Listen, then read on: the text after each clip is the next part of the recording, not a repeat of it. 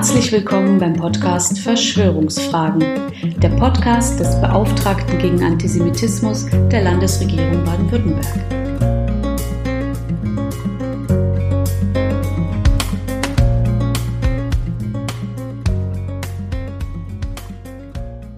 In einer sehr groben Betrachtung der Weltgeschichte erscheinen gerade auch jüdische und islamische Menschen einander seit Urzeiten als verfeindet, und es gebe wenig Hoffnung auf ein gelingendes Zusammenleben.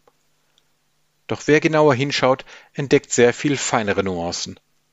So gab es auch immer wieder fruchtbare Zeiten des Zusammenlebens, und nicht nur der große jüdische Gelehrte Maimonides schrieb in arabischen Alphabetbuchstaben. Heute ist mehr als ein Fünftel der israelischen Staatsbevölkerung nicht jüdisch, davon ein Großteil muslimisch. Auch zur aktuellen Regierungskoalition in der Knesset gehört auch eine islamisch-arabische Partei. Während die schiitische Theokratie des Iran noch immer die Zerstörung Israels anstrebt und dazu auch Bündnisse mit sunnitischen Ablegern der Muslimbrüder wie die terroristischen Hamas im Gazastreifen pflegt, erkennen andererseits mehr und mehr arabische Staaten in den Abraham-Abkommen den Staat Israel an, werden gegenseitige Botschaften und Fluglinien eröffnet sowie Dialoggespräche geführt. Selbst im Irak fordern inzwischen vor allem kurdische Stammesoberhäupter mutig die Aufnahme offizieller Friedensgespräche mit Israel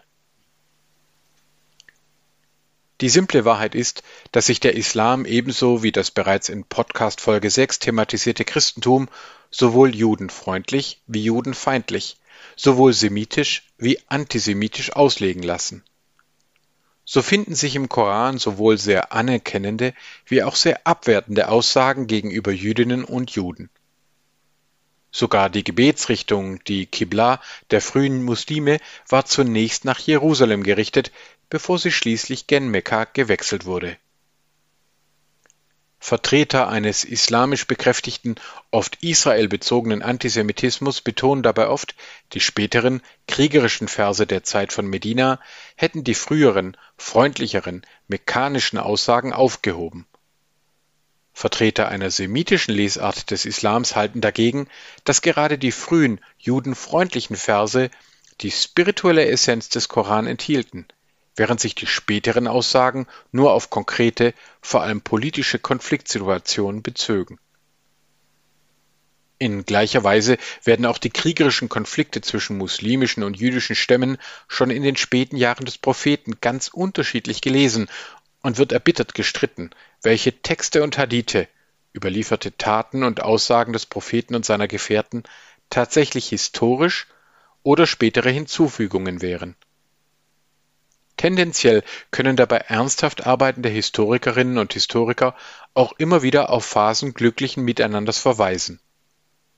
Doch ihre antisemitischen Gegner behaupten, genau diese Phasen islamischer Toleranz seien dann von den vermeintlichen jüdischen Weltverschwörern gemeinsam mit anderen Minderheiten ausgenutzt worden, um die islamischen Reiche erst zu unterwandern und dann zu zerstören eine besondere Rolle spielt dabei der ursprünglich osmanische Verschwörungsmythos um die Dönme. Diese religiöse Tradition entstand aus der Anhängerschaft des jüdischen Messiasanwärters Sabbatai Zvi im 17. Jahrhundert unserer Zeitrechnung. Von den osmanisch-islamischen Herrschern vor die Wahl gestellt, ob er seinem Anspruch, der Messias zu sein, abschwören und sich zum Islam bekehren oder die Hinrichtung wählen wolle, entschied sich Zvi für die Konversion Viele seiner jüdischen Anhängerinnen und Anhänger folgten ihm in diesem Schritt samt der Verbannung auf den Balkan, und nicht wenige blieben doch davon überzeugt, dass sich Zvi dereinst als der wahre Messias erweisen werde. So entstand die Gemeinschaft der Dönme, die nach jüdischem Verständnis klar zum Islam übergetreten und also nicht mehr jüdisch war, nach Lesart von immer mehr Muslimen aber als Teil der angeblichen jüdischen Weltverschwörung gedeutet wurde und wird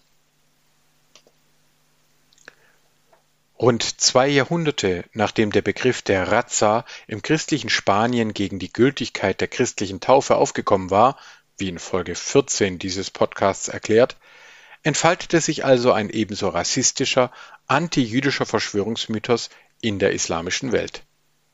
So besuchte beispielsweise der spätere Gründer der türkischen Republik Kemal Atatürk als Kind eine Reformschule im damals osmanisch beherrschten Saloniki, die von einem Dönme gegründet worden sei.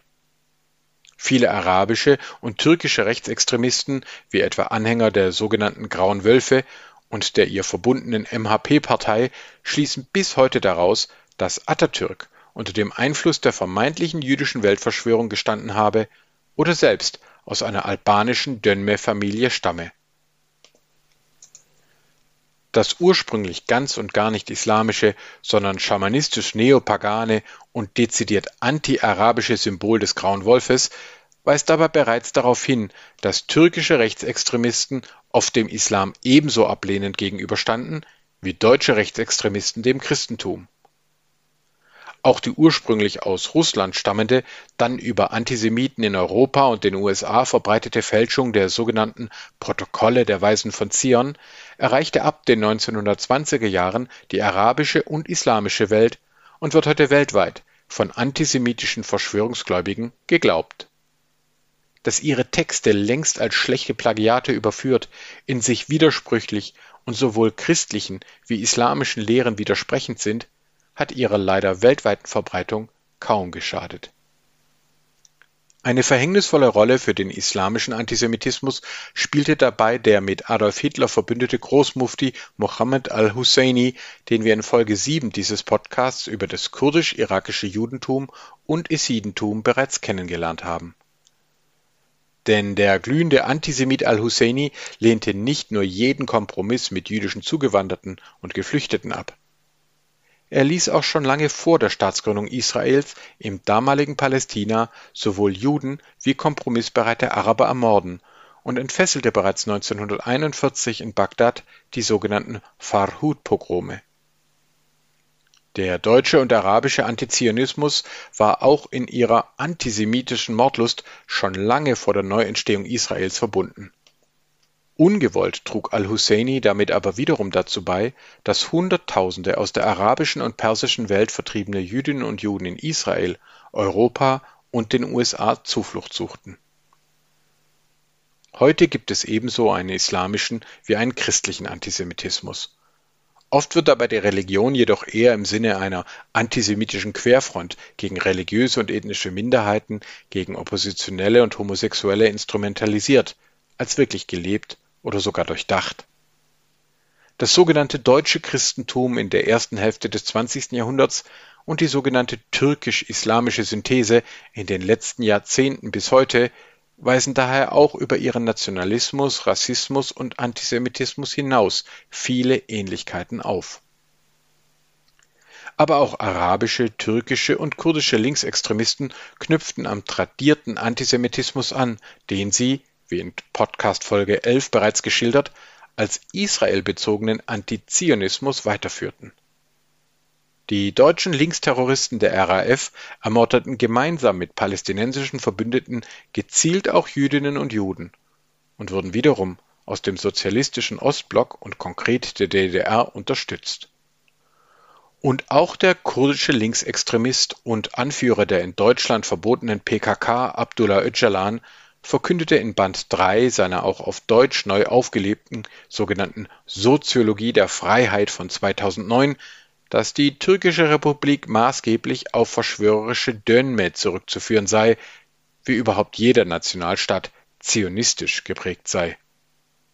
In einer pseudowissenschaftlichen Vermischung von Marx, Nietzsche und Soziologie mitsamt Begriffen wie Rassismus, Ökologie und Gendersternen verkündete Öcalan in diesem Werk, dass nicht erst die USA und der weltweite Kapitalismus durch jüdische und Dönme-Verschwörer gelenkt würden, auch schon das Christentum sei von diesen Superverschwörern als Rache am römischen Reich gegründet worden.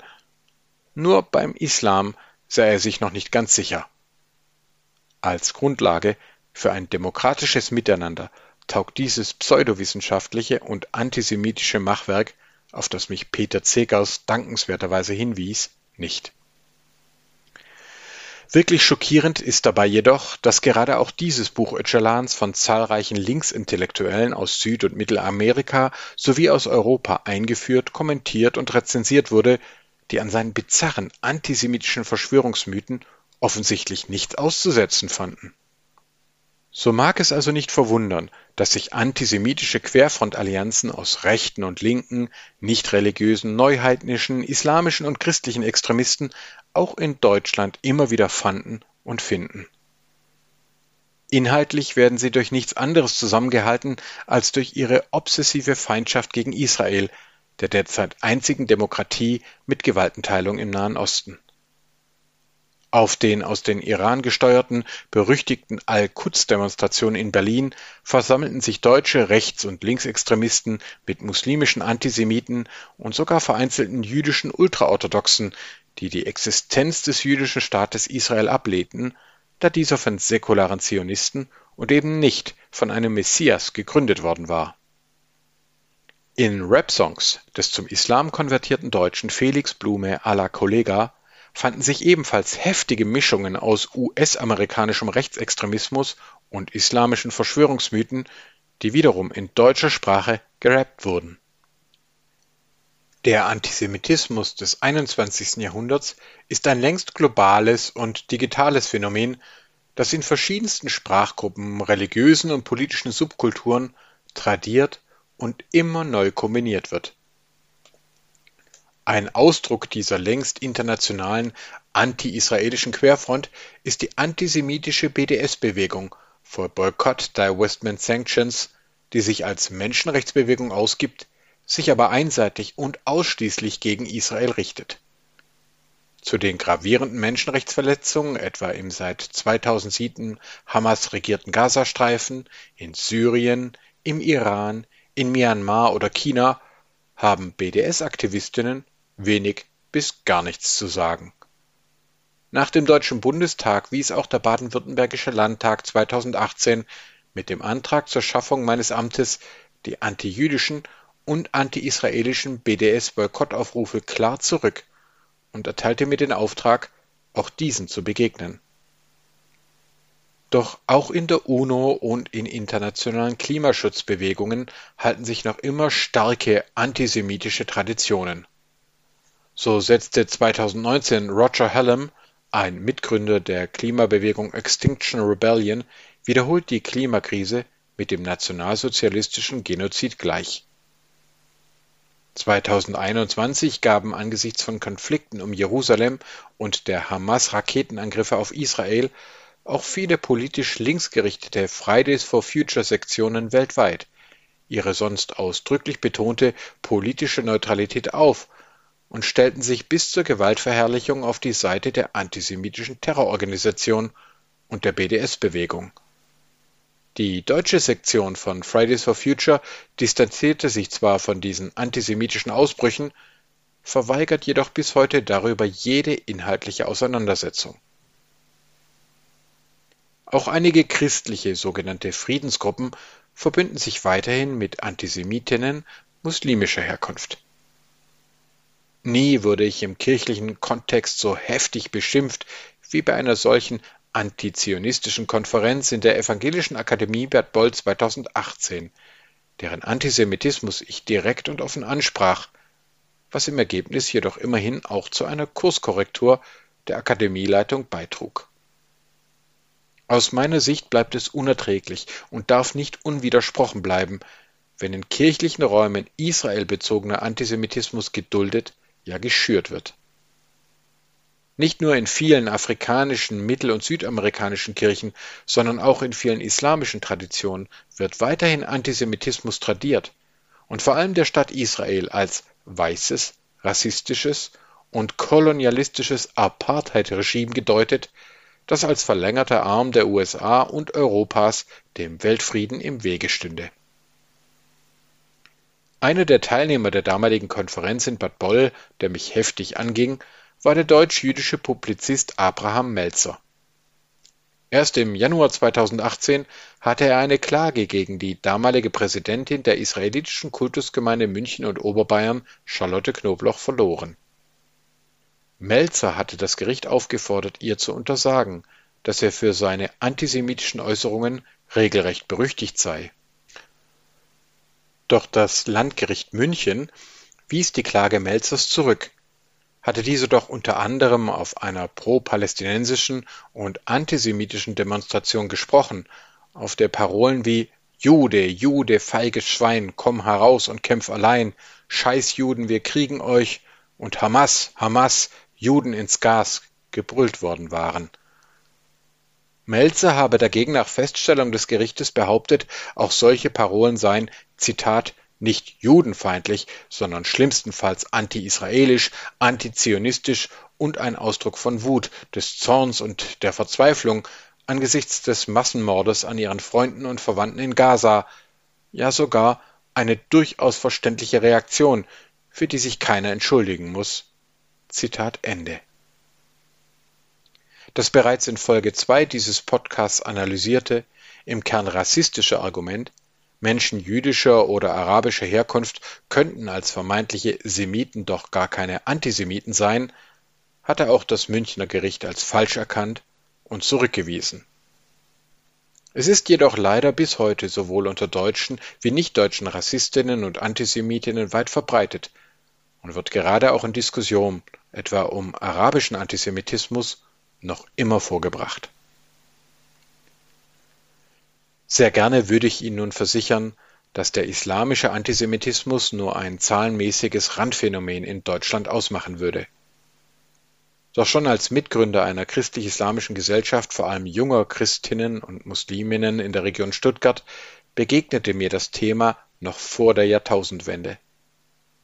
Die meisten Attacken gegen solchen Dialog und Brückenbau erhielten wir zwar aus der deutsch-rechten und christlich-fundamentalistischen Ecke von Leuten, die sich gegen respektvolle Gespräche und jede Vermischung von Kulturen und Völkern aussprachen. Aber auch einige christliche und muslimische Stimmen, vor allem südeuropäischer und türkischer Herkunft, fanden, an allen Konflikten und Krisen seien letztlich jüdische und US-amerikanische Verschwörer schuld, gegen die wir uns als Christen und Muslime doch zusammenschließen sollten. Gegen diese antisemitischen Verschwörungsmythen suchten wir damals den Dialog mit der israelitischen Religionsgemeinschaft Württembergs in Stuttgart. So entstanden Begegnungen, gemeinsame Projekte und schließlich Freundschaften, die viele von uns damals jungen Menschen tief und bleibend prägten dass der damalige IRGW-Vorsitzende und Holocaust-Überlebende Meinhard Mordechai Tene diese Arbeit und auch meinen Namen ein Jahr vor seinem Tod in seine Autobiografie aufnahm, hat mich sehr berührt. Meinhard, dessen Mutter und Schwester durch die Nationalsozialisten ermordet worden waren, der danach in Israel kämpfte, aber schließlich nach Deutschland zurückkehrte, Reisen nach Israel organisierte und sich intensiv für das Miteinander mit christlichen und muslimischen Menschen engagierte, gehört zu den großen Vorbildern meines Lebens. Die heutige Podcast-Folge erscheint an seinem sechsten Todestag und soll an sein Wirken im jüdisch-christlich-islamischen Trialog für das Miteinander der Religionen erinnern. So nahm ich also den Antisemitismus auch muslimischer Herkunft durchaus wahr unterschätzte aber noch lange seine Reichweite. Erst als Leiter eines humanitären Sonderkontingentes im Irak 2015-16 dämmerte mir angesichts des massiven Antisemitismus, dass hier mehr als nur Vorurteile im Spiel waren. Auch manche unserer arabischen, kurdischen und türkischen Verbündeten waren fest davon überzeugt, dass hinter dem selbsternannten Islamischen Staat eine Verschwörung des israelischen Mossad und der US-amerikanischen CIA stünden. Dass die islamische Welt ab dem 16. Jahrhundert bildungsmäßig erstarrt und schließlich auch wirtschaftlich und militärisch abgestürzt war, wurde oft als Ergebnis einer Dönme-Weltverschwörung gedeutet. Und selbst esidische Kinder hatten uns berichtet, dass sie in arabischen Schulen lernen mussten, dass Juden angeblich Hörner an den Köpfen hätten. In Folge 7 dieses Podcasts habe ich die tragische Geschichte des irakisch-kurdischen Judentums und Essidentums auch schon einmal vorgestellt. Kurz nach unserer Rückkehr aus dem Irak zog dann 2016 auch noch ein deutscher Arzt namens Dr. Wolfgang Gedeon in den baden-württembergischen Landtag ein, der in seinem ewig langen Texten massiven Antisemitismus bis hin zur Fälschung der sogenannten Protokolle der Weisen von Zion präsentierte. Für ihn war wiederum klar, dass die muslimische Zuwanderung nach Europa ein Werk von verschwörerischen Zionisten war. In der religionswissenschaftlichen Auseinandersetzung mit diesem massiven Antisemitismus plädierte ich daher ab 2016 in einem Spektrum-Artikel dafür, nicht länger fälschlich von Verschwörungstheorien zu sprechen, sondern von sehr viel mächtigeren und gefährlicheren Verschwörungsmythen.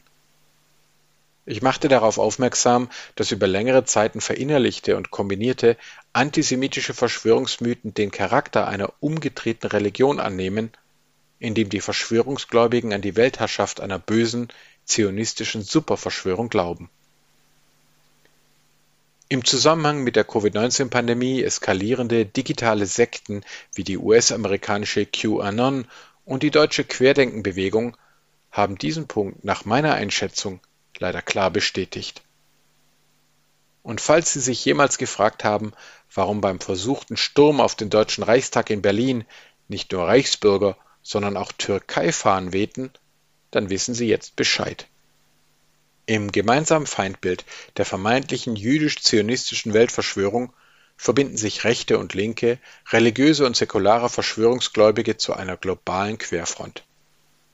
Der Antisemitismus ist zu einer Art digital beschleunigten, umgedrehten Weltreligion geworden, in der sich regional unterschiedliche Verschwörungsmythen immer neu verbinden. 2018 schlugen mich dann die jüdischen Landesgemeinden von Baden und Württemberg gemeinsam und ohne mich vorher zu fragen für das Amt des Antisemitismusbeauftragten vor. Da Gespräche zur Bildung einer Bundesregierung damals einen zweiten Anlauf brauchten, wurde ich von Landtag und Landesregierung zum ersten Beauftragten gegen Antisemitismus bestellt, dem Felix Klein auf Bundesebene und inzwischen mehrere Kolleginnen und Kollegen in weiteren Bundesländern folgten. Ebenfalls aus 2018 stammte die nach 2012 zweite europaweite Befragung von Jüdinnen und Juden der EU-Agentur für Menschenrechte FRA zu antisemitischen Erfahrungen Dabei wurde europaweit ein massiver Anstieg antisemitischer Vorfälle vor allem, aber längst nicht mehr nur im Internet festgestellt. Antisemitische Verschwörungsgruppen sammelten und radikalisierten sich im Netz, bevor ihr Hass auf die Straßen schwappte.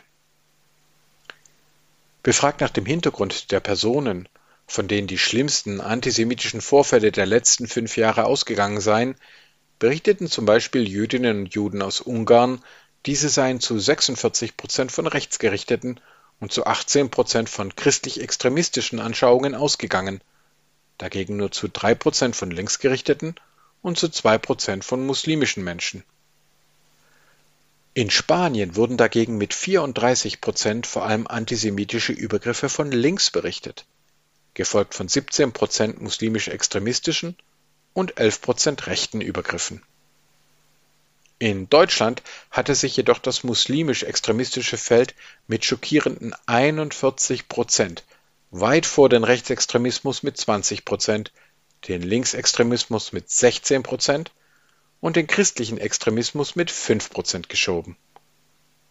Auch in Frankreich war der muslimische Antisemitismus mit 33 Prozent aller berichteten Vorfälle an die Spitze gerückt, gefolgt von 21 Prozent linken und 7 Prozent rechten Übergriffen und auch in baden-württembergischen Schulen und in Gesprächen mit Lehrenden sowie Flüchtlingshelferinnen begegnete ich immer wieder drastischen Fällen und Schilderungen von Antisemitismus. Wir müssen uns endlich schonungslos klarmachen, dass ein Teil der nach Deutschland zugewanderten, aus der arabischen, türkischen, generell islamisch geprägten und teilweise auch osteuropäischen Welt auch heute noch davon überzeugt ist, eine zionistisch-westliche Weltverschwörung sei für den schlechten Zustand ihrer Herkunftsländer verantwortlich. Manche weigerten sich, an Lehrinhalten über das Judentum und den Holocaust auch nur teilzunehmen oder Weltkarten zu akzeptieren, auf denen der Staat Israel eingezeichnet war. Yahudi, Jude, wird auch auf süddeutschen Schulhöfen als Schimpfwort verwendet. Und mancherorts kam es tatsächlich zu Mobbings gegen Schülerinnen und Schüler, die als jüdisch oder zionistisch deklariert wurden. Wie viel schlimmer es in anderen Regionen Deutschlands schon längst geworden war, las ich erst 2021 im Buch Ein nasser Hund ist besser als ein trockener Jude des deutsch-iranischen Juden Arie Charus Shalikar, der im Gangmilieu von Berlin-Wedding aufwuchs. Hier wurde er, obwohl selbst säkular, eben nicht nur mit türkischem und kurdischem, sondern auch mit arabischem und iranischem Antisemitismus in einem Ausmaß konfrontiert, das ihn fast gebrochen hätte. Nach seinem Dienst bei der deutschen Bundeswehr wanderte Arie nach Israel aus, hält aber bis heute intensiven Kontakt nach Deutschland. Sein ebenso wichtiges wie aber auch beklemmendes Buch ist inzwischen auch verfilmt worden, war aber bislang leider nur in wenigen Kinos zu sehen. Dabei ist bereits in unserem Nachbarland Frankreich zu sehen, wohin es führt, wenn ganze Stadtviertel dem Antisemitismus überlassen werden. Auch Baden-Württemberg ist trotz aller Erfolge in Integration und Bildung leider stark von zugewandertem Antisemitismus betroffen. Der erste von inzwischen drei Angriffen gegen die Synagoge in Mannheim alleine innerhalb der letzten sechs Monate fand im zeitlichen Zusammenhang mit dem Gaza-Konflikt statt. In Freiburg genehmigte ein Gericht gegen den Einspruch der Stadt eine antisemitische linksarabische Pro-Hamas-Demonstration am Ort der von den Nazis zerstörten Synagoge. Und in Ulm verübte mutmaßlich ein Deutsch-Türke einen Brandanschlag auf die neue Synagoge, der sich dann während der eingeleiteten Fahndung, wie zuvor schon Attila Hildmann, in die Türkei absetzte. Doch als sich dies gegenüber einem muslimischen Aktivisten aus Berlin ansprach, der wegen des Attentates von Ulm tagelang fälschlicherweise die Deutsche Republik beschimpft und verunglimpft hatte, erfolgte nicht etwa eine selbstkritische Auseinandersetzung, sondern eine linke Solidarisierung mit dem Aktivisten bis hin zu einer bizarren Dienstaufsichtsbeschwerde durch die BDS-nahe sogenannte Jewish Voice for Peace. Bis heute begegne ich den Vorhaltungen, dass derjenige den deutschen Rechtsextremismus verharmlose, der auch Antisemitismus unter Linken und Migrantinnen thematisiere. Umgekehrt gibt es nicht wenige Rechtsextreme, die mir aufgrund meiner Ehe mit einer Muslimin türkischer Herkunft vorwerfen, ich sei doch sicher auch selbst Teil einer Weltverschwörung. Auf der Todesliste von Nürnberg 2.0 fand ich mich bereits 2010, später gemeinsam mit dem zwischenzeitlich ermordeten Kollegen Walter Lübcke. Und erst vor wenigen Wochen stellte die Generalstaatsanwaltschaft Sachsen die Ermittlungen gegen einen deutschen Twitterer ein, der öffentlich verkündet hatte, ich sei ein falscher Jude, der seine Daseinsberechtigung verwirkt habe. Der deutsche Anwalt Chan Yo-Yun hat diese Einstellungsverfügung auf YouTube treffend kommentiert. Dagegen kann und will ich nur immer wieder bekräftigen, was ich in 2019 in Warum der Antisemitismus uns alle bedroht ausformuliert hatte. Der Verschwörungsglauben an eine vermeintliche jüdische, zionistische Weltverschwörung hat sich mit inzwischen jeder größeren religiösen, weltanschaulich und politischen Tradition unseres Planeten vermischt. Es gibt längst nicht nur einen antiken, christlichen, islamischen und marxistischen Antisemitismus, sondern auch hinduistische und buddhistische Formen, teilweise in Ländern wie Japan, in denen es kaum je jüdische Gemeinden gegeben hat.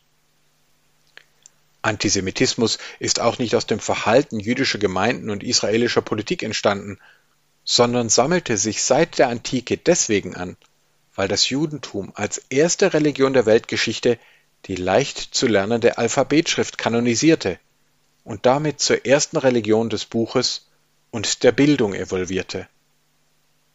Sem wird weder in der Tora noch im Koran als Begründer einer Sprachgruppe oder gar Menschenrasse vorgestellt, und es gibt im Judentum ebenso viele Sprachen und Hautfarben wie in Christentum, Islam und Humanismus.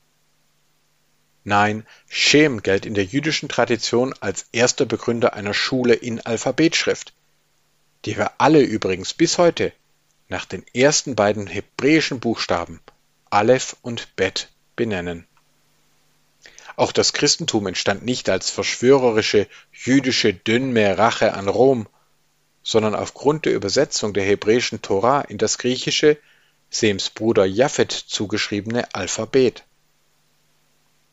So wurde aus dem jüdischen Rabbi Jehoschua der griechische Jesus Christus, der dann nicht mehr als Aleph bis Tau, sondern als Alpha und Omega, A und O verstanden wurde.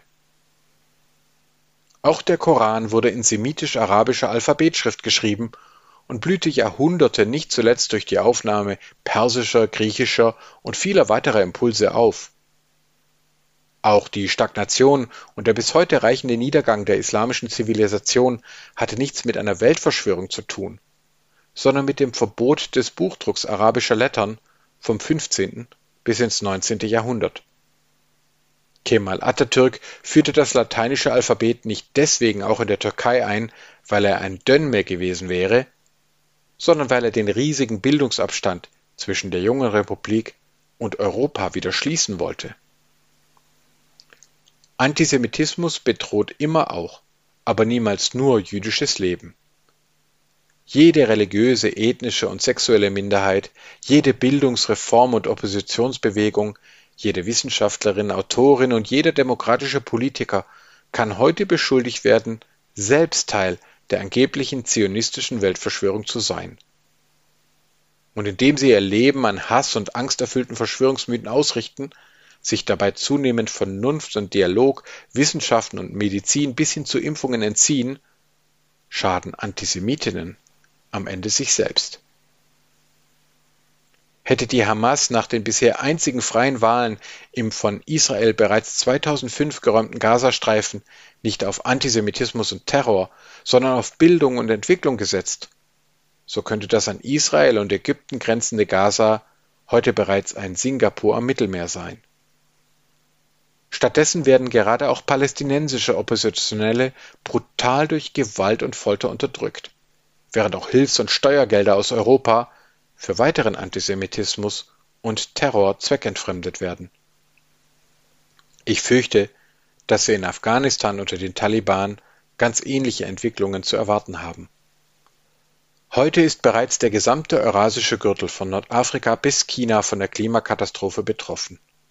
Mehrjährige Dürren haben verzweifelte Menschen aus den syrischen, irakischen und afghanischen Dörfern getrieben und bestehende Konflikte angeheizt. Ich spreche von einer Serie von Hitzemorden, zu der auch der Genozid an den Essidinnen durch den selbsternannten Islamischen Staat im August 2014 zu zählen ist. Und inzwischen steigen die Temperaturen in Bagdad jeden Sommer auf über 50 Grad, ist mit dem Karun auch der einzig schiffbare Fluss im Iran faktisch ausgetrocknet, brennen Wälder von Algerien bis Jerusalem. Immer größere Regionen des eurasischen Gürtels werden rapide unbewohnbar, und es ist schlichtweg Wahnsinn, wenn gerade auch westliche Linke unter diesen Vorzeichen den einseitigen Hass gegenüber Israel unter Menschen muslimischer Herkunft sogar noch befeuern.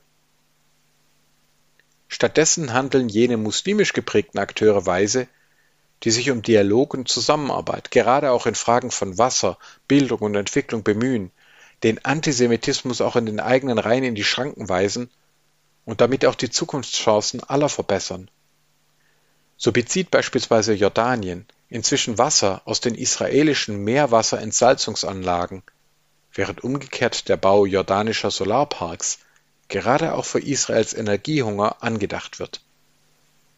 Kluge Religionsgelehrte sowohl orthodoxer wie liberaler Prägung treffen und beraten sich, und in Deutschland haben Mohammed Khorshid und Walter Homolka gerade ein weiteres islamisch-jüdisches Buch herausgebracht. Wem wirklich etwas an den oft großartigen Menschen südeuropäischer, türkischer, kurdischer, arabischer, israelischer, persischer, afrikanischer, pakistanischer, afghanischer und generell jeder Herkunft liegt, der nimmt die Überwindung aller regionalen Traditionen des Antisemitismus ganz genauso ernst wie jene des deutschen und westlichen Rechtsextremismus. Antisemitische Gruppen wie die türkischen Grauen Wölfe, die kurdische PKK, die sunnitische Hamas und die schiitische Hisbollah radikalisieren gerade auch über Vereine, Moscheen und digitale Medien junge Menschen in Deutschland, gründen Ableger wie Banden und Rockergruppen zocken sowohl Einheimische wie zugewanderte Ältere finanziell ab und nutzen unser Land für Kriminalität, Gewalt und Geldwäsche. Dass es auch deutsche Antisemiten gibt, spricht doch gerade dafür, auch diese Machenschaften endlich konsequenter zu bekämpfen. Mir ist sehr bewusst, was ich etwa von Gläubigen der islamischen Ahmadiyya verlange, wenn ich sie im Dialog auf antisemitische Texte in ihren Traditionen, sogar aus den Federn früherer Kalifen anspreche. Sie waren und sind auch heute noch selbst Opfer islamisch legitimierter Verfolgungen und Verschwörungsvorwürfe und können ihre Religion fast nur in liberalen Demokratien des Westens, einschließlich des jüdischen Staates Israel, leben. Dennoch fällt die ehrliche Auseinandersetzung und Distanzierung von antisemitischen Texten oft schwer, locken ab, blocken und verdrängen als vermeintlich leichterer Ausweg. Ob es um islamische Kalifen, den christlichen Reformator Martin Luther, den Kommunisten Karl Marx oder den Anthroposophen Rudolf Steiner geht. Sogar für Kleinigkeiten wie die in der Podcast-Folge 43 geschilderte Reform der von den Nazis entjudeten Buchstabiertafel bekomme ich eimerweise üble Post von Menschen, vor allem von Männern, die sich schon durch das bloße Hinterfragen ihrer Gewohnheiten angegriffen fühlen und bisweilen aggressiv reagieren. Es tut allen Menschen weh, auch das kritisch zu überprüfen, was die je eigenen Identitäten und Hoffnungen trägt. Und ich betone dies auch deswegen so, weil ich auch selbst in der Auseinandersetzung mit antisemitischen Traditionen in Christentum und Liberalismus erfahren habe, wie sehr das auffühlt und schmerzt. Akademische Titel schützen davor gar nicht, sondern erleichtern nur das Ausweichen und Verdrängen. Zur gemeinsamen Bekämpfung des Antisemitismus gehört schließlich auch, die Abermillionen nicht antisemitischen Migrantinnen mit und ohne islamischen Hintergrund vor Verallgemeinerungen und Rassismus zu schützen und jenen entgegenzutreten, die etwa Israel-Flaggen und jüdische Symbole nur zur Ausgrenzung von Zugewanderten und Geflüchteten missbrauchen. Der gleiche Arie Shalika, der in seiner Biografie die vielen negativen Erlebnisse mit islamisch geprägten Antisemitismus in Berlin schilderte, erwähnte darin auch die positiven Begegnungen mit nicht antisemitischen Muslimen und schrieb am 10. September 2021 in der Jüdischen Allgemeinen die treffende und lesenswerte, online frei zugängliche Kolumne Für Israel, aber gegen Muslime, Bye bye, rechte Follower. Erlauben Sie mir als Abschluss dieser Folge daher das Fazit, dass sich Antisemitismus nur dann glaubwürdig bekämpfen lässt, wenn dabei jeder Antisemitismus entschieden angegangen wird. Wer bei Einheimischen oder Zugewanderten, bei Rechts- oder Linksextremen, bei Nichtreligiösen oder Religiösen, bei Christinnen oder Musliminnen, bei einseitigen Israel-Kritikern, islamfeindlichen Ethnonationalisten oder jungen Klimaschützerinnen gar nicht so genau hinschauen will, handelt sowohl gegenüber jüdischen Menschen wie auch gegenüber den Verschwörungsgläubigen und schließlich gegenüber sich selbst schwach und niederträchtig. Der Holocaust-Überlebende und spätere Friedensnobelpreisträger Elie Wiesel hat dies in den treffenden Satz gekleidet, dass es uns Menschen leichter fiel, die dunkle Seite des Mondes zu erforschen, als die dunkle Seite unseres eigenen Herzens. Doch gerade auch von diesem inneren Kampf wird am Ende abhängen, ob und wie unsere gemeinsame Zukunft auf dem blauen Planeten aussehen wird. Zu welcher Identität, Herkunft, Hautfarbe, Religion und Weltanschauung wir uns auch zählen. Ich bitte Sie, nicht nur der jüdischen Gemeinden und der israelischen Demokratie zuliebe zur Überwindung von Verschwörungsmythen beizutragen, sondern auch um ihrer selbst willen, ja für ihre Kinder und Enkel. Denn der verschwörungsmythologische Glaube an die Weltherrschaft böser zionistischer Mächte ist nicht nur faktisch falsch, sondern bedroht auch unsere eigenen Herzen, unsere eigene Entwicklung und unser zunehmend vielfältiges Zusammenleben. Wir können Antisemitismus mit Bildung, Wissen und Begegnung durchaus überwinden, Mensch für Mensch, wenn wir bei uns selbst und im eigenen Umfeld anfangen und nicht wegschauen, wenn er immer wieder neu zu uns tritt. Keiner von uns durfte entscheiden, woher wir kommen. Aber es liegt an uns zu entscheiden, wohin wir gemeinsam gehen. Vielen Dank für Ihre Aufmerksamkeit. Bitte bleiben Sie gesund.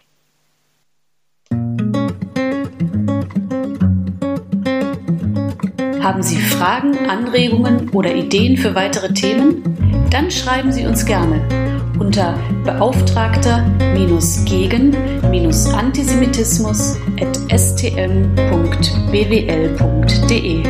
Bis zum nächsten Mal.